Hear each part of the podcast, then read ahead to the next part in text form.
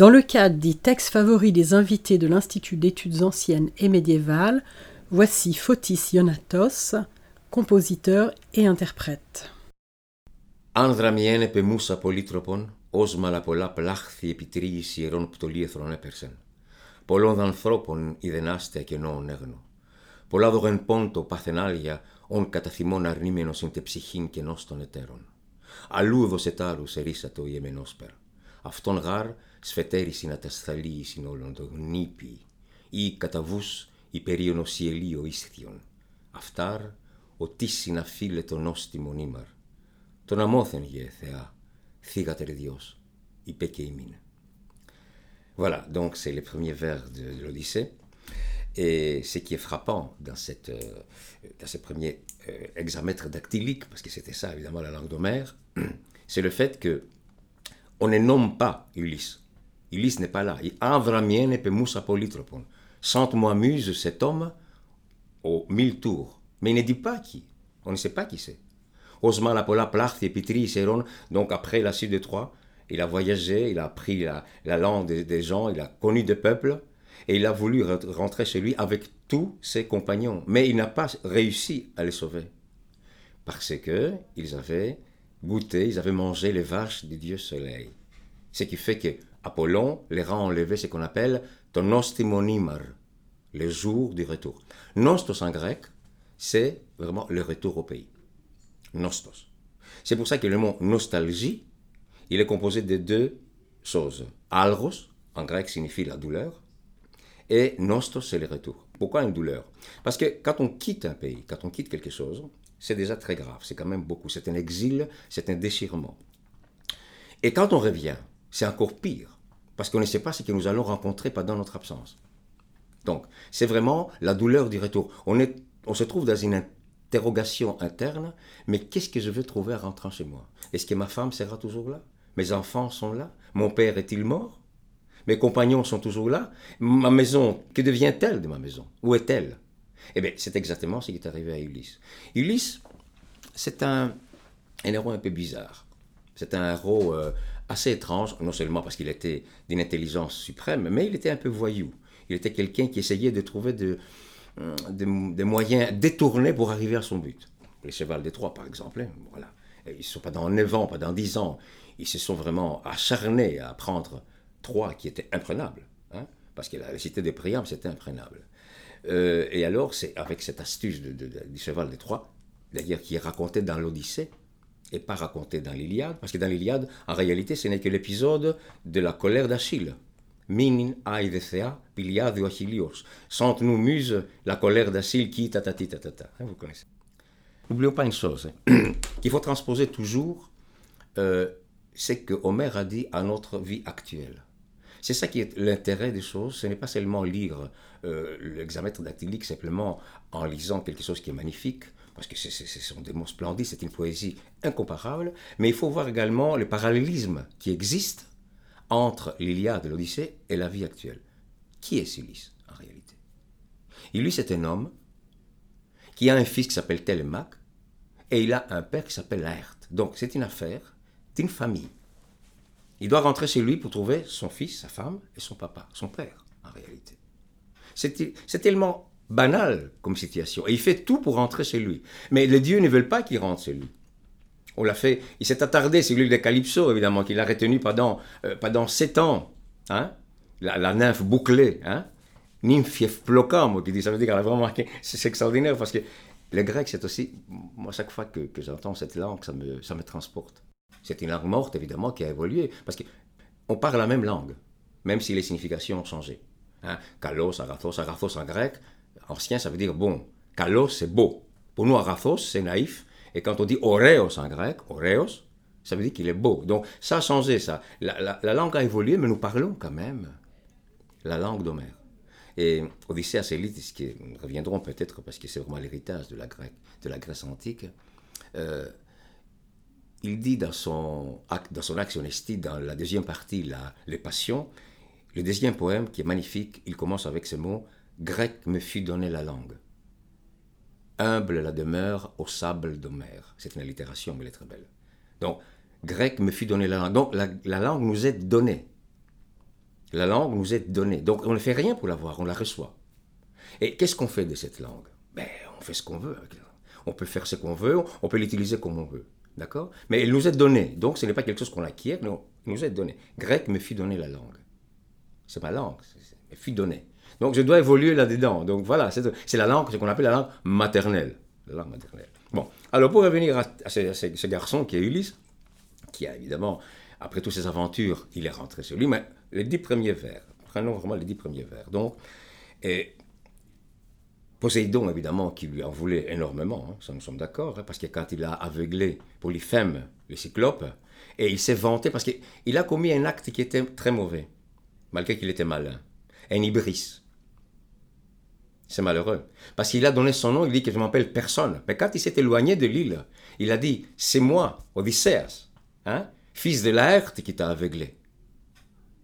Et c'est ça qui est vraiment qui a mis vraiment Poséidon hors de lui-même. Parce que les dieux n'acceptaient pas que les hommes dépassent une certaine limite. Il fallait une limite, l'ibris. Ça veut dire la démesure. Par rapport à pan metronariston, tout vraiment, il faut que ça soit mesuré. C'est un des principes euh, des préceptes vraiment grecs les plus importants. Donc il a commis un acte, un ibéris. Et c'est pour ça finalement qu'il a, qu'il a voyagé un peu partout en Méditerranée. Et on a appris évidemment avec ses voyages, euh, on a appris énormément de choses. Les lotophages, euh, les sirènes, tous ces monstres marins qui en réalité ce sont des réalités géographiques. Hein. Il s'est promené un tout petit peu jusqu'au colon d'Hercule. Vraiment, c'est extraordinaire parce qu'on a appris la Méditerranée. Nous sommes en Méditerranée, en mer intérieure. Donc, c'est pas seulement rentrer chez lui, mais il voulait rentrer avec ses compagnons. Et ça, c'est très intéressant. Parce qu'il a tout fait pour les sauver. Et il n'a pas su les sauver. Parce que, comme il a dit, les insensés, ils ont goûté, ils ont tué les vaches du dieu soleil, Apollon, qui leur a jamais pardonné, évidemment. C'est ça. Et ce qui est très joli, évidemment, c'est que j'aime beaucoup à la, le dernier vers, la montheniesea, figater Dios, cette accentuation, c'est la première syllabe, figater Dios, fille de Zeus. Hein? C'est ça qui est extraordinaire. Déesse, fille de Zeus, raconte-nous quelques-unes de ses aventures, comme il dit. Ton amothenie, sea, figater Dios, ipe keimin, raconte-nous. C'est vraiment extraordinaire. Il a utilisé toutes les astuces vraiment pour pouvoir rentrer chez lui. Mais c'est vraiment cette quête pour arriver à Ithaque, parce que c'est ça, le but c'est arriver à Ithaque. Et quand on est à Ithaque, il y a un buste du lit, simplement un tout petit buste qui rappelle que l'héros a vécu, c'était là son palais.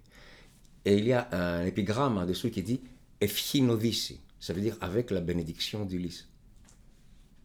Je trouve que c'est magnifique, c'était Ephinodisi, que j'ai repris d'ailleurs dans mon disque, parce que j'ai fait un disque livre. J'ai remis personnellement, je l'ai mis en, moi-même en l'écrivant, Ephinodisi, pour donner vraiment cette, euh, comment dire, cette bénédiction aux gens qui, écoutent les disques, de l'utiliser comme un périple, parce qu'évidemment c'est un périple. Ulysse c'est comme ça, c'est le périple. Periplus en grec, ça veut dire faire le tour de quelque chose. Voilà. Et je reste toujours très attaché à ce personnage malgré ses, défauts, parce qu'il est, reste, qu'il reste, il est resté humain par rapport aux grands héros des grands personnages, Ajax, Achille, Agamemnon, tatati, tatata, des grands. Ulysse était quelqu'un qui essayait de trouver des fils conducteurs. Il allait droit au but, sans mais essayer de persuader. On la voyait toujours en ambassade parce que c'était le seul qui pouvait vraiment démêler la situation. Hein. C'est comme le nez gordien il a coupé avec son épée hein, pour envahir l'Asie. C'est normal. Donc c'est très intéressant, disons, ce parallélisme et ces personnages extraordinairement malins qui n'avaient qu'un but, arriver chez lui. Pénélope, sa femme, ne savait pas ce qu'il attendait. Athéna savait ce qu'il attendait. Télémaque ne savait pas du tout ce qu'il attendait son père. Il est allé chercher à gauche et à droite en commençant par Nestor à Pylos, et puis à Sparte avec évidemment Ménélas, parce que les Troyens comme les Grecs, c'était le même peuple. N'oublions pas qu'ils parlaient la même langue, ils avaient les mêmes dieux, ils avaient exactement la même dialectique de vie. Leur vie c'était la même. Donc ce n'est pas une guerre territoriale, comme il dit Sylvain Tesson dans son magnifique livre que je vous recommande, Un été avec Homer que je suis en train de découvrir, où j'apprends énormément de choses et alors, il donne des indications qui m'ont vraiment beaucoup, beaucoup ému parce qu'il fait des analyses et des parallélismes entre l'Iliade, l'Odyssée et notre vie à nous. Ce que nous en sommes, en train de détruire comme on détruisait à l'époque. Quand il disait que Scamandre, le fleuve qui entourait Troie, était, il était vraiment rouge du sang des soldats. après la colère d'Achille qui a commencé à taper à gauche à droite, aveuglement, que même les dieux ont été frayés par sa colère. Il a commis également encore un acte d'ivresse, ce qui était impardonnable. Mais Ulysse, il a fait vraiment par fanfaronnade quand il a dit au cyclope Je m'appelle Odysseas. Hein? Ton nom, mon Odysseas, c'est pas personne évidemment. Hein? Hein? Canenas, non. Bon. Mais c'est extraordinaire, vraiment. mais il n'a pas compris et il n'a pas vraiment mesuré à ce moment-là le, vraiment l'hiatus qui le séparerait de son île. C'est un éternel retour, c'est le nostos. Le nostos, ça me touche aussi parce que je suis grec. Et je me suis éloigné de mon pays depuis maintenant, depuis 1968. Ça fait très très longtemps, ça fait exactement 50 ans que j'ai quitté la Grèce. Exactement 50 ans, au mois de septembre. Et je comprends bien Ulysse avec sa souffrance. Il souffrait, parce que euh, tous les Grecs exilés souffrent de leur pays. C'est un magnifique pays. C'est un pays extraordinaire. Vous allez me dire, tous les pays sont beaux, bien entendu. Les pays sont beaux. La France, c'est un magnifique pays. Le Canada, c'est un splendide, c'est un territoire extraordinaire. Et on les voit sur la carte comme ça, on dit que le Canada, mais qu'est-ce que c'est? C'est le deuxième pays le plus grand au monde, évidemment, hein, après la Sibérie. On le sait. Mais on dit, et quand on arrive ici, et qu'est-ce qu'on est? Ben, On est chez nous. On est exactement comme on était chez nous. nous sommes les mêmes peuples, les mêmes personnes. Ce que Ulysse a raconté, c'était des gens comme lui. Les Troyens, c'était des gens comme eux. Qu'on tuait par dizaines. Et que Homère, évidemment, donne des, détails de, batailles absolument homérique, c'est extraordinaire. Il donne vraiment des détails formidables, mais effrayants, parce que c'était vraiment quelque chose de dur. Hein.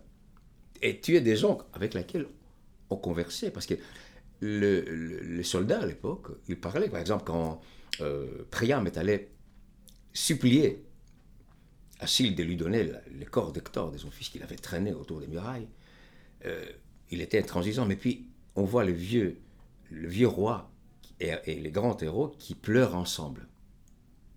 C'est une image extraordinaire parce que les rapprochements des personnes, c'est très touchant. Ils, ne s'en voulaient pas en réalité. La guerre des Trois, ce n'est pas une guerre territoriale, c'est une guerre d'honneur. Hélène, qui a commis quelque chose avec Paris, évidemment, ne savait pas ce qu'elle faisait, en réalité, la fille, en réalité. Mais il fallait aller sauver l'honneur. Et pour ça, on a on a mis à sang deux peuples pour une femme, ce qui est vraiment très très bien, mais toutes ces souffrances que ça a apporté. On n'imagine pas, on, lit l'Odyssée, l'Iliade par exemple, et on dit voilà, c'est oui, mais c'est évidemment l'arrière-fond de tout ça. Qu'est-ce que c'est l'arrière-fond en réalité? C'est nous. C'est exactement ce que nous faisons maintenant. Qu'est-ce que nous faisons maintenant? Des guerres. Qu'est-ce que c'est la paix? C'est un, un espace chronique minuscule entre deux guerres. Qu'est-ce que c'est la démocratie? Quand Clytemnestre, qu'on a vilipendé, quand le, roi infanticide, Agamemnon, je déteste ce personnage, est rentré chez lui avec ses esclaves, avec Cassandre et tout ça, et on dit qu'il a tué son, avec, a, a tué son mari. Et Clytemnestre, dans la, dans la trilogie d'Echille Oresti, c'est une femme vraiment euh, qui apparaît sous son propre visage. Ça veut dire une femme, une reine, une mère. Elle avait quatre enfants, Clytemnestre. Au reste, Chrysothémis, Iphigénie, Électre. Au reste, personnage assez intéressant dans les dernières, euh, dans les dernières, euh, la dernière partie de la, de la trilogie de l'Orestie, les Euménides, évidemment les Érénies, les Euménides c'est la dernière partie, où L'homme devient l'épicentre de l'histoire. L'homme devient le personnage central et les dieux reculent.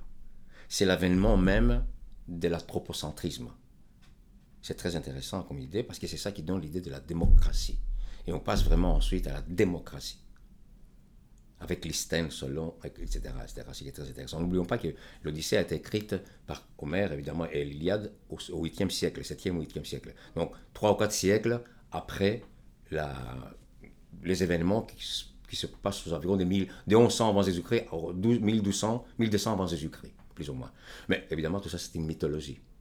Une mythologie, pourquoi? Parce qu'on sait bien que la véritable, la véritable cause de, la suite de Troie, ce n'est absolument pas la guerre entre les Arasakiens, etc., Voilà donc, on a fait un périple par, rapport à l'Odyssée. Je trouve ça, ça, me donne toujours vraiment l'occasion de parler de tout ça. Revenons à Illus encore puisque nous avons évidemment Avramien et Polytropon. Et finalement, il est arrivé chez lui. Parce que finalement, il arrive. Mais qu'est-ce qui se passe quand il est arrivé? Il y a des gens, hein, les prétendants, qui font la cour à sa femme, à Pénélope, et qui essayent de prendre sa place. Donc, son palais est dévasté, ses biens sont dilapidés, ses amis, ils ne savent pas comment, à part certains fidèles amis qui lui restent vraiment, mentors par exemple, qui essayent vraiment de, de, faire quelque chose avec lui, mais il n'y a personne. D'ailleurs, Ulysse, étant donné qu'il est fidèle à soi-même, il ne se montre pas. Il essaye de doucement, doucement espionner à gauche à droite comment on va trouver les moyens de se débarrasser de toute cette bande. Mais attention, c'est très intéressant parce que les prétendants, c'était les gens d'Ithaque et des autres îles environnantes. C'était vraiment l'aristocratie qui arrivait. Et quand il commençait à les décimer avec son arc, il fallait qu'il arrête à un moment. Parce qu'il était en train de décimer vraiment sa propre succession. Il fallait que le massacre arrête. Il fallait pas qu'il tue tout le monde dans sa colère. Mais tous ces gens-là étaient quand même, euh, les prétendants, c'était des gens qui étaient quand même des gens cultivés, des gens qui étaient quand même prêts à régner. C'était des, princes, c'était des gens vraiment haut placés. C'est très important et c'est très intéressant. Il fallait l'arrêter quand même. Donc, pour revenir donc à Ulysse, il retrouve sa femme, il retrouve ses amis, il retrouve son vieux père, Laerte évidemment, hein. Même son chien Argos évidemment qui meurt quand il le voit, c'est extraordinaire. Évidemment, Euryclée, sa, sa nourrice, qu'il a reconnue avec sa cicatrice, c'est tellement émouvant évidemment. Et ce qui est plus intéressant encore, puisqu'on parle de l'héritage de la Grèce antique, un grand écrivain grec, Nikos Kazantzakis, qui a écrit d'ailleurs, euh, évidemment, Zorba, Alexis Zorba, et pas Zorba les Grecs. Zorba les Grecs, c'est le film de Kakoyanis avec Anthony Quinn et compagnie. Mais le livre s'appelle Alexis Zorba. C'est ça le livre. Il a écrit une suite à l'Odyssée par après, avec une trentaine, évidemment, c'est pas comme des milliers de vers, où Ulysse, étant à Ithaque, il commence à s'ennuyer vraiment. Et il repart. Il recommence l'aventure parce que l'homme ne peut plus rester. Il était tellement habitué après 20 ans d'absence, il ne savait plus quoi faire. Et il meurt à un endroit où les hommes n'ont jamais vu la mer. C'est là où Ulysse meurt. Il meurt à un endroit où les hommes ne connaissent pas la mer. Et ça, je trouve que c'est quelque chose d'extraordinaire pour un homme qui était marin, d'aller vers un peuple qui ne connaît pas la mer.